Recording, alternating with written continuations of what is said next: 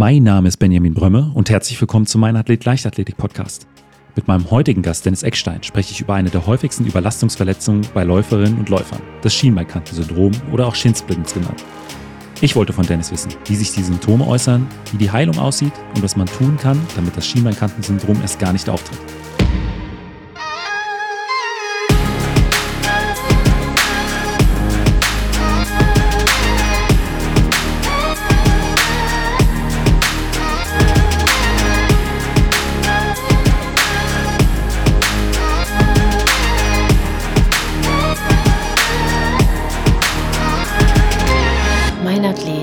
Leichtathletik-Podcast aus Frankfurt am Main. Super, dann ja, herzlich willkommen, Dennis. Ja, hi, Benny, schön wieder da zu sein. Ja, es freut mich, dass du wieder im Podcast dabei bist. Ich habe es eben im Intro schon angesprochen. Wir hatten vor, ja, ich glaube, einem guten Jahr bereits eine gemeinsame Folge aufgezeichnet und haben uns heute wieder zusammengeschaltet, weil äh, wir über eine Thematik sprechen wollen, die, glaube ich, auch ganz viele Läuferinnen, Läufer und Sprinter insbesondere ja. auch betrifft, und zwar äh, das sogenannte Schienbeinkantensyndrom. Ich würde sagen, bevor wir da richtig in die Materie einsteigen, für alle, die die erste Folge äh, mit uns nicht gehört haben, willst du vielleicht, äh, um dich vor, ein bisschen vorzustellen, noch mal ein bisschen was zu dir erzählen? Mhm, gerne. Ich bin Dennis, ich bin Sportwissenschaftler und Physiotherapeut, beziehungsweise in der Chronologie andersrum. Also ich habe einen Bachelor in Physiotherapie gemacht, habe dann gemerkt, dass die deutsche Physiotherapie eher hands-on-lastig ist. Das heißt, es wird halt viel manuell behandelt, was mir irgendwie so gar nicht gepasst hat. Und dann äh, habe ich mich noch versucht, irgendwie in eine andere Richtung zu orientieren, beziehungsweise das Ganze zu ergänzen. Habe dann noch hier in Frankfurt einen Master in sportmedizinischem Training gemacht. Das kann man sich so ein bisschen sportwissenschaftlich vorstellen, mit so einem Touch ja zu der Sporttraumatologie. Ähm, einfach weil es für mich auch irgendwie dann selbstverständlich war, das Ganze auch ein bisschen trainingstherapeutisch beziehungsweise aktiver meine Therapie zu gestalten. Und so bin ich, äh, ich sage jetzt mal, in so eine außergewöhnliche Kombination geraten, dass ich ähm, mich weder als Physio noch als Sportwissenschaftler bezeichne, sondern irgendwie so dazwischen an ansiedel. Das heißt also, ich begleite jetzt aktuell bei Sportlern so einen, den Reha-Verlauf von akut bis subakut und übergebe dann meistens zu den Trainingswissenschaftlern, die mit denen dann wieder in das Athletiktraining einsteigen. Und äh, dein äh, eigener sportlicher Background, äh, der ist so ein bisschen im American Football angesiedelt. Ganz genau, ja. Da habe ich äh, in der Jugend- und Herrenbundesliga hier in Wiesbaden gespielt. Bin da auch jetzt seit längerem schon als, als Trainer tätig. Ähm, aber auch so kam ich tatsächlich auch zu meinem Beruf, weil ich mir auch zweimal das Kreuzband gerissen hatte und ähm, gedacht habe, okay, es hat mir ganz gut gefallen, wie die Jungs und Mädels mich wieder fit ge gemacht haben. Und äh, habe ich gedacht, okay, das stelle ich mir auch vor in meiner Zukunft. Und so kam ich tatsächlich auch zu meinem Beruf. Ist auch im American Football das Schienbeinkantensyndrom äh, ein Problem, mit dem man als Spielerin und Spieler zu kämpfen hat? Oder ist das tatsächlich was, was eher in diesem Lauf- und Sprintbereich verbreitet ist? Also Studienlage habe ich dazu nicht, aber jetzt aus meiner Erfahrung ist das Schienbeinkantensyndrom im Football weniger präsent, einfach weil da halt auch weniger Volumen gelaufen werden. Also Football ist ja dafür bekannt, es ist eine anaerobe Sportart. Das heißt, man hat immer einen Spielzug zwischen fünf und acht Sekunden, wo man halt Vollgas gibt, also Maximalkraft, Schnellkraft, Maximalkraft geschafft. Und dann hatten wir aber wieder 40 Sekunden Regeneration. Und ich denke, dass diese Parameter einfach nicht günstig, wenn man es so sagen kann, für ein Schienbeinkantensyndrom sind. Das heißt also, wird es sicherlich auch geben, aber nicht so häufig vertreten wie jetzt in Leichtathletik. Welche Parameter sind denn günstig, um ein Schienbeinkantensyndrom zu bekommen? Also wer ist denn tatsächlich ganz recht häufig davon betroffen? Ja, es ist ja eine typische, äh, es ist eine typische Überlastungsverletzung, also Overuse Injury. Das heißt, ähm, da geht es dann wirklich schon darum, große Volumen in einem regelmäßigen Zeit, also in regelmäßigen Abständen zu laufen. Das heißt, ähm, ja, ganz klar sind es halt die Läufer, also Mittel- und Langstrecke, die davon betroffen sind. Aber dadurch, dass Sprinter ja auch in ihrem Grundlagentraining äh, auch teilweise einige Kilometer in der Woche abspulen, ähm, sind auch tatsächlich alle, alle Laufsportarten in der Leichtathletik, egal welche Distanz davon betroffen. Aber genau, also die, die größten Risikofaktoren sind einfach große Belastung und in Kombi mit einer Fehlbelastung. Das heißt, wenn man irgendwie schon vornherein irgendwie eine Fußfehlstellung hat, meistens ist es diese Überpronation, also dass der Fuß äh, auf der Innenseite nach innen, also nach unten kippt, ähm, sind es einfach schon Risikofaktoren. Und wenn man da halt dann, sag ich jetzt mal, seine Dutzende Kilometer die Woche drauf läuft, ähm, ist das schon mal ein intrinsischer Risikofaktor, also der, der vom Körper ausgeht.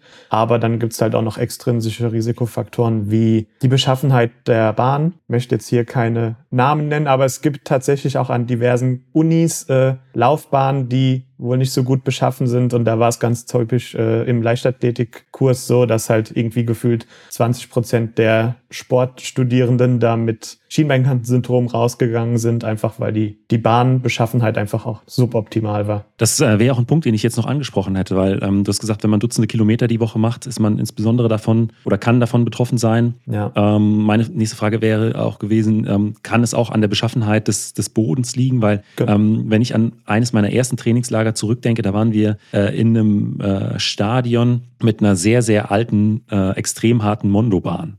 Äh, mhm. Und da hat es wirklich wenige Trainingseinheiten gedauert, bis ich dann auch mit dieser Problematik zu kämpfen hatte, ohne dass ich da wirklich äh, Kilometer auf dieser Bahn äh, ja. zurückgelegt habe. Also es ist, ist dann immer so ein, Spiel aus der äh, Strecke, die dann tatsächlich zurückgelegt wird und, und der Beschaffenheit. Gibt es vielleicht auch, weiß ich nicht, Böden, die äh, optimal sind, um, um diese Problematik zu vermeiden? Sprich, wenn ich jetzt eher weiche Böden äh, bevorzuge bei Langläufen oder ist das dann sowas, ähm, was dann irrelevant ist? Nee, tatsächlich hat man beobachtet, dass, äh, wie es auch schon so oft suggeriert wird, der ein weicher Waldboden äh, wirklich da anscheinend die besseren Voraussetzungen sind, um kein Schienbeinkantensyndrom zu entwickeln. So genau ist es aber auch schwierig zu erforschen. Ne? Also es gibt sicherlich auch genug Leute, die sich auf einem Waldboden sich einen Shinsplint äh, zuziehen. Also Shinsplint ist ein Synonym oder das englische Wort für Schienbeinkantensyndrom. Das heißt, einfach dieser Pool an Risikofaktoren macht es nachher fast unmöglich, auf eins genau zurückzuführen. Aber ähm, genau, es ist bekannt, was das Risiko für die Entstehung quasi fördert.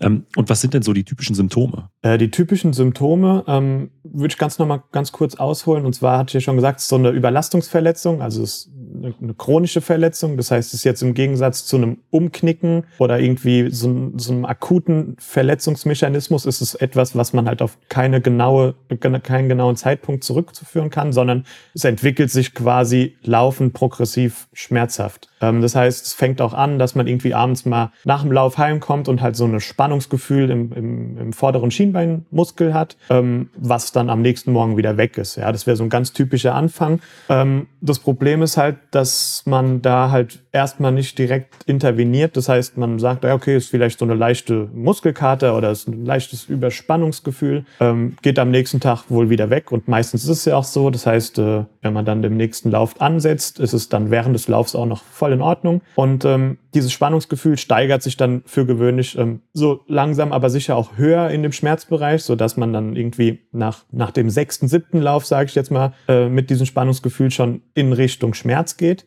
Und dann ist halt immer die Frage, macht man weiter oder macht man Pause? Ne?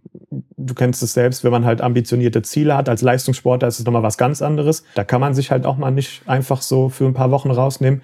Aber auch hier im, im, im Breitensportler oder im Hobbysportlerbereich hat man ja dann auch, sage ich mal, ambitionierte Ziele und äh, verfolgt ein Laufprogramm, wo, wo man dann auch sagt, okay, ich mache jetzt einfach weiter, weil ich habe ja hier einen Meilenstein, den ich äh, erreichen will. Und dann ist es tatsächlich so, dass es ähm, von einem Ruheschmerz ähm, in einen Belastungsschmerz geht. Das heißt, meistens, wenn es dann auch, sag ich jetzt mal, schwerwiegender wird, hat man auch während des Laufens sogar teilweise schon Probleme. Ähm, und irgendwann ist es dann so weit, dass es wirklich eine ganz, ganz akute, schmerzhafte Entzündung im vorderen ähm, ja im vorderen Unterschenkelbereich, also im Schienbeinbereich ist, so dass eigentlich fast kein Schritt mehr, auch sei es jetzt gehen oder laufen, schmerzfrei passieren kann. Und äh, wie gesagt, das ist so ein ganz typischer Verlauf, dass sich das einfach von so einem leichten, von so einer leichten Ruhespannung bis hin zu einem absoluten stechenden Schmerz bei jedem Schritt entwickelt. Was ist dann da genau entzündet? Ähm, das kann unterschiedlich sein. Also es ähm, erstmal natürlich die Muskulatur, wo die Sehnenansätze ähm, im vorderen Schienbein ansetzen. Also man hat ja unter dem Kniegelenk hat man einen Ansatz äh, des, das heißt Musculus tibialis anterior, das ist der vordere Schienbeinmuskel. Dort können die Ansätze tatsächlich ähm, entzündet sein, aber ähm, es gibt auch besondere Strukturen, weil der Verlauf des Muskels setzt auch entlang des Schienbeins an, an der Knochenhaut an oder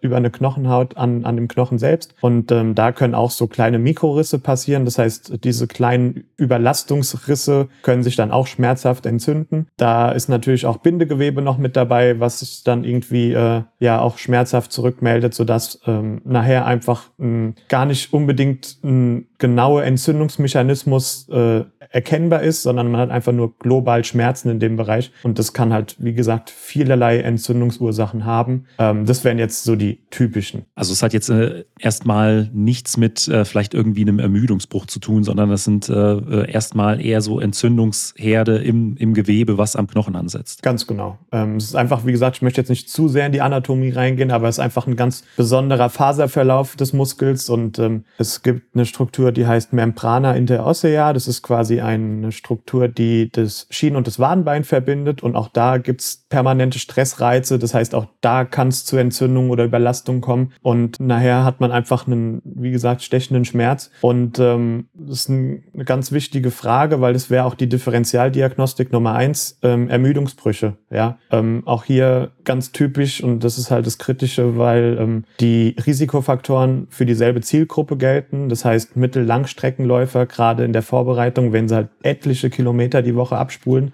ähm, ist es nachher erstmal klinisch sehr schwer zu unterscheiden zwischen einem, einem Schienbeinkantensyndrom oder halt einem Ermüdungsbruch im Schienbein. Ne? Und ähm, weil Symptome sind erstmal dieselben und der Symptomverlauf tatsächlich auch. Ein Ermüdungsbruch ist jetzt einfach, das kann man sich jetzt nicht vorstellen wie so ein akuter, wie so eine akute Fraktur, also wie man sie aus diversen Horrorszenarien im Fernsehen kennt, dass man halt einfach umknickt und sich was abbricht oder abreißt, sondern das sind das äh, Ermüdungsbruch sind ja auch Mikrorisse im Knochen. Das heißt, ähm, das sind ganz, ganz kleine, feine Risse, ähm, mit denen man auch ja typischerweise noch ein bisschen auch laufen kann und auch noch eine Zeit belasten kann. Und diese Risse werden dann einfach immer ja, größer, sage ich jetzt mal, und schmerzhafter, sodass irgendwann auch da das Laufen irgendwann nicht mehr möglich sein wird. Ähm, aber bei dem äh, Schienbeinkantensyndrom, äh, wie lange hält dieser Zustand an? Also ist es etwas, was auch von selbst wieder, ich sag mal, vorbeigehen kann, auch wenn die Belastungen ungefähr auf einem gleichen Niveau bleiben? Oder ist es was, was man wirklich zwingend dann auch behandeln sollte und dann auch ja, ja schnellstmöglich? Genau, das ist die große, große Schwierigkeit bei dem Ganzen. Also als Leistungssportler ähm,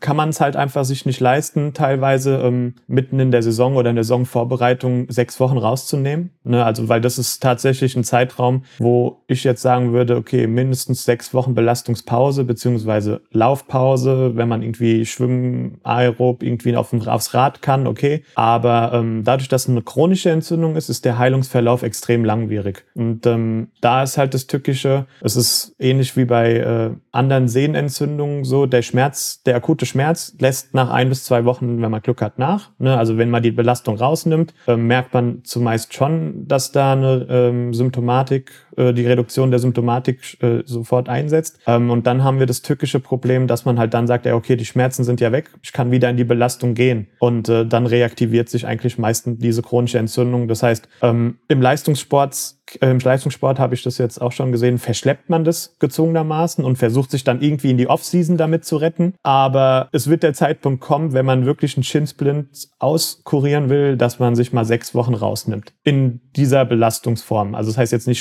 Sportverbot, aber es muss dann halt alternativ irgendwie, habe ich ja schon gesagt, auf, aufs Fahrradergometer ja. gegangen werden oder halt irgendwie die Rumpfkräftigung oder vielleicht auch in so, so motorische Sachen. Aber also eine Laufbelastung auf diesem, in diesem Volumen muss irgendwann auf jeden Fall pausiert werden, um diese Entzündung auch vom Körper selbst verarbeiten oder dass man die, dass man die Entzündung vom Körper verarbeiten lässt. Was wären denn die Konsequenzen, wenn man sowas dann auch weiterhin übergeht und äh, einfach dann in die Schmerzen reintrainiert und trotzdem immer weitermacht? Naja, die Konsequenzen, ui, die will ich mir gar nicht jetzt hier ausmalen. Also auf Dauer hat man natürlich eine Sehnenschädigung, je nachdem, wo halt die Ursache liegt. Eine Sehne, die dauerhaft entzündet ist, ähm, ist ähnlich wie bei einer Achillessehne, die wird dann auch porös. Ne? Also eine, eine degenerierte ähm, Muskelsehne, die quasi permanent unter einer Entzündungssymptomatik leidet, wird irgendwann auch ihre Stabilität verlieren. Das heißt, auch da wird entweder, also irgendwann ist der Schmerz so groß, dass man halt nicht mehr laufen kann. Also das ist dann auch schon ein Schutzmechanismus vom Körper, weil wenn man dann weitermachen würde, würden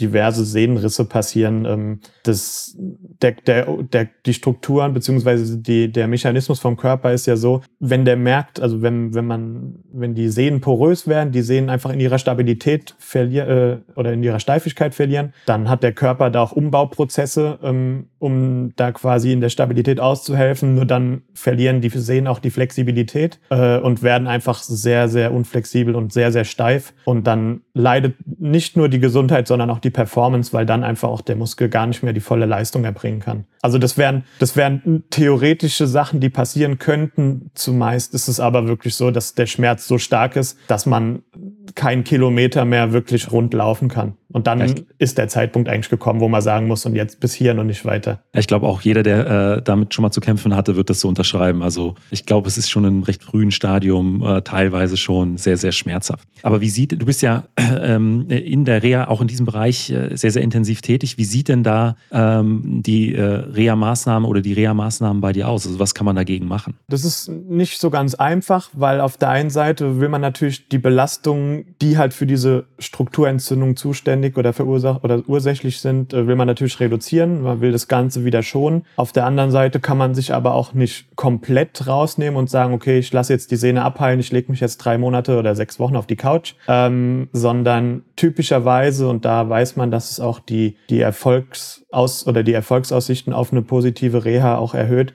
ist, ähm, dass man erstmal im Akutstadium die Entzündung oder die akuten Entzündungssymptome auskurieren lässt, beziehungsweise auch äh, den Körper erstmal anfangen lässt, da mit diversen physiologischen Prozessen die Entzündung rauszunehmen. Und dann geht's aber meistens schon ähm, wir nennen das auch in so eine Sekundärprävention. Das heißt, ähm, meistens hat es ja irgendeine Ursache. Ja, wir hatten ja eben schon mal gesagt, also häufig sind halt eine Überlastung oder eine Fehlbelastung Grund für solche Überlastungsverletzungen. Und dann geht man halt meistens äh, in so eine in so eine leicht, also Reha-Prozess und Prävention in einem. Das nennt sich dann Sekundärprävention, ähm, dass man dann sagt, okay, wir gucken uns an, der typischste Mechanismus für eine für eine chronische Entzündung ist ein Missverhältnis zwischen ähm, Belastbarkeit und Belastung. Ne? Also ist eigentlich ein ganz einfaches Prinzip. Man geht davon aus, dass die Muskulatur oder das, die Gewebe oder das ganze Gewebe an sich gar nicht belastbar genug ist, um solche Belastungen überhaupt zu tolerieren. Das heißt, man geht dann quasi erstmal in eine, eine Beweglichkeit, Mobilisierung, also Mobilitätstraining, weil zumeist halt auch dann das, äh, das Sprunggelenk eingeschränkt in der Bewegung ist, was auch natürlich ein großer Risikofaktor für eine Überlastungsverletzung ist, weil wir dann halt schon wieder von einer Fehlbelastung sprechen. Und dann geht man quasi kontrolliert, ohne große Belastung, ähm, geht man in so Mobilisierungssachen, dass man schaut, okay, ich werde jetzt die, die Beugung und die Streckung vom Sprunggelenk ähm, entgegensteuern oder beziehungsweise versuchen zu verbessern. Ich werde diese Überpronation, also dieses Absenken des äh, Fußinnengewölbes, ähm, möchte ich schon mal irgendwie ähm, adressieren durch spezifische gezielte Kraft- oder Kräftigungsübungen. Heißt nicht, dass wir da Muskelaufbau betreiben wollen, sondern überhaupt die Ansteuerung wieder äh, schulen wollen. Man geht auch äh, einen Schritt weiter und sagt, okay, warum, warum findet denn so eine Fehlbelastung statt? Und in der Regel ist es halt auch ähm, ganz typisch, dass da was mit der Beinachse ist, dass die Beinachse einfach nicht sauber steht. Ähm, und da geht man dann auch tatsächlich an die, an die Hüftaußenrotatoren und Abduktoren, also über, auf die Glute, äh, Glutealmuskulatur, Gesäßmuskulatur. Das heißt, man kann schon relativ viel machen. Man guckt sich dann halt erstmal auch an, äh, was sind denn die, die häufigsten Pathomechanismen, also welche Mechanismen unterliegen denn zumeist den, so einen Shinsplint? Und dann hat man eigentlich schon verschiedene Phasen in der Reha, wo man dann halt auch verschiedene ähm, Highlights setzt. Und irgendwann, wenn die, dieser Akutentzündungsbereich, wenn der über, übergangen ist, wenn man da quasi dann die Akutentzündung rausbekommen äh, hat, ähm, dann geht man natürlich in so eine gezielte Muskulaturaufbaugeschichte. Das heißt, um da halt einfach dieses Verhältnis Belastbarkeit, Belastung irgendwie wieder in eine positive Bilanz zu bringen, ähm, geht man dann schon gezielt einmal auch in, in äh, ja, den Aufbau von der Schienbeinmuskulatur. Guckt auf jeden Fall, dass das halt auch weiterhin trotz Aufbau des, der Muskulatur des Sprunggelenks, äh, das Sprunggelenk auch weiterhin flexibel und mobil bleibt. Und äh, genau, also eine Reha, also so, so eine Reha ist in verschiedene Phasen eingeteilt und ähm, ganz kurz zusammengefasst kann man sagen, also man guckt erstmal, dass in der Akutphase der Schmerz und die Entzündung rausgeht. Dann guckt man, äh, dass man da eine Mobilisierung beziehungsweise auch eine, eine Beweglichkeitsverbesserung stattfindet. Und wenn man dann, sage ich jetzt mal, aus dieser Schmerz- und Akutphase der Entzündung raus ist, geht man wieder in einen kontrollierten Muskelaufbau und fängt dann natürlich auch wieder mit ganz sanften Laufeinheiten an. Und da reden wir hier wirklich über zehn Prozent der gewohnten Lauf, des gewohnten Laufvolumens. Okay. Also dann wirklich äh, ganz äh, vorsichtig wieder einsteigen. Genau, also wirklich das, das, der Schlüssel bei dem Ganzen ist diese langsame progressive Steigerung, weil äh, ja, was man nicht möchte, ist, dass sich so eine Entzündung wieder reaktiviert oder dass man dann fängt man nämlich wieder von vorne an. Also das ist ein, das ist ein Fingerspitzengefühl und da ist halt wirklich eine, eine, eine, eine gezielte, kontrollierte Progression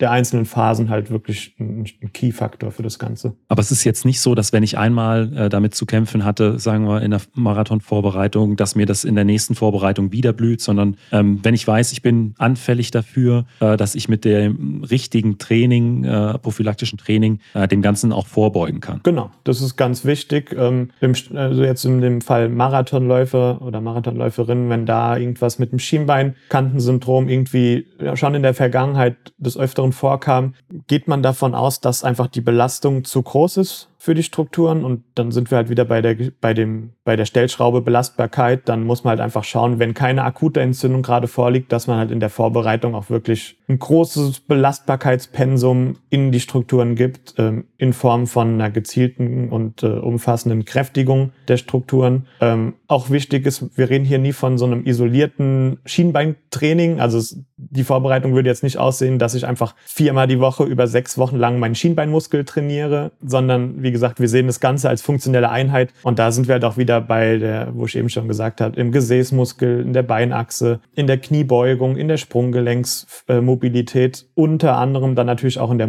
äh, Schienbeinmuskulatur, die wir dann versuchen aufzubauen. Aber gerade das Laufen, was einfach so eine motorisch anspruchsvolle äh, Geschichte ist, muss man das Ganze auch als Einheit sehen. Da ja jetzt nicht jeder äh, der Hörerinnen und Hörer im Rhein-Main-Gebiet wohnt und äh, daher nicht die Möglichkeit hat, so ohne weiteres bei dir in der Praxis Praxis vorbeizuschauen. Ähm, hast du dir was äh, überlegt, dass man ähm, diese ganzen Übungen auch ja quasi von zu Hause aus machen kann? Äh, magst genau. du da vielleicht mal so ein bisschen was zu erzählen? Genau, also ähm, guter Punkt. Auch da würde ich gerne kurz erwähnen, wie wir drauf kamen oder wie ich da drauf kam. Ähm, äh, wir hatten 2021 haben wir das, habe ich mit einem, einem, Freund das Unternehmen Medical Dude gegründet. Ähm, wie gesagt, hatten wir in der alten Folge schon mal kurz drüber gesprochen. Und ähm, was mich halt einfach auch in der Praxis frustriert hat, war, das deutsche Krankenversicherungssystem ist darauf ausgelegt, ne, also du hast jetzt akute Schmerzen im Schienbein, gehst zum Arzt, der Arzt sagt, oh ja, das ist ein Schienbeinkantensyndrom, geh mal zur Physio. Kriegst ein Sechser-Rezept, A20 Minuten, kommst dann in die Physio. Und als Physiotherapeut ist man, wie gesagt, äh, erinnere dich zurück an die, an die verschiedenen Reha-Phasen, ist man erstmal in der Akutphase in der Regel und guckt halt erstmal, okay, dass man halt die Schmerzen und Entzündungen runterbekommt, äh, über diverse physikalische Geschichten, ähm, ja, da möchte ich jetzt kein großes äh, Thema draus machen, aber also über, es gibt ja verschiedene ähm, ja, physikalische Maßnahmen, die tatsächlich auch noch sinnvoll sind. Das heißt, in der Akutphase ist man als Physio erstmal wirklich mit so, mit der Bekämpfung der Symptomatik, Schmerzen und Entzündungen ähm, damit beschäftigt. So, wenn der Patient oder die Patientin dann Glück haben, kriegt er noch ein Folgerezept. Das sind dann nochmal sechs Einheiten a 20 Minuten. Ähm, und dann fängt man eigentlich in der Regel ganz langsam auf mit so Mobilisierungs- und Beweglichkeitsübungen, guckt halt, dass man das Sprunggelenk so ein bisschen beübt. So, und dann ist aber eigentlich in 80 Prozent der Fällen ist dann äh, der Arzt mit dem Ergebnis zufrieden und dann sagt er, okay, äh, jetzt Benny, du brauchst kein Rezept mehr, weil Schmerzen sind ja weg, du kannst ja wieder normal laufen, kannst äh, also normal gehen, das passt schon so. So und dann mich hat es einfach in der Praxis extrem frustriert, weil diese Rezidivrate, also das also ne, dass es quasi wieder entflammt und das Ganze wieder auftaucht, ist so hoch, weil die Patienten dann einfach auch gar nicht wissen, ähm, ja, was kann ich denn jetzt machen? Soll ich jetzt, kann ich jetzt wieder anfangen zu laufen? Äh, kann ich jetzt äh, in welchem Umfang? Welche Übungen soll ich denn jetzt einfach, wenn ich aus dieser Akutphase raus bin, äh, machen? Und da habe ich halt gesagt, und das ist dann halt auch so ein bisschen mit dieser Digitalisierung ähm, vereinbar, haben wir gesagt, okay, da würde ich gerne ansetzen, weil mich nervt das einfach. Also ich finde, das ist verlorene Arbeits- und Lebenszeit Zeit, wenn ich an einem akuten, äh, an akuten Verletzungen behandle und in vier Wochen ist die Patientin oder der Patient halt wieder da, weil einfach keiner ihn oder sie an die Hand genommen hat, um auch in dieser Subakut und der Aufbauphase da irgendwie zu unterstützen. Ja, und jetzt kann sich halt auch jetzt nicht jeder irgendwie einen Personal Trainer über sechs Wochen äh, leisten und nehmen. Und ähm, genau, da habe ich dann quasi mir überlegt, da würde ich gerne auch so ein bisschen nachhaltig was machen. Und ich habe dann ähm, jetzt mit dem Unternehmen mit Medical Dude haben wir einen, eine App rausgebracht, die so die fünf typischsten Laufverletzungen adressiert. Das heißt, ähm, ich habe da ein Reha-Programm über zwölf Wochen geschrieben, so wie ich es auch in der Praxis machen würde und halt auf basierend auf aktueller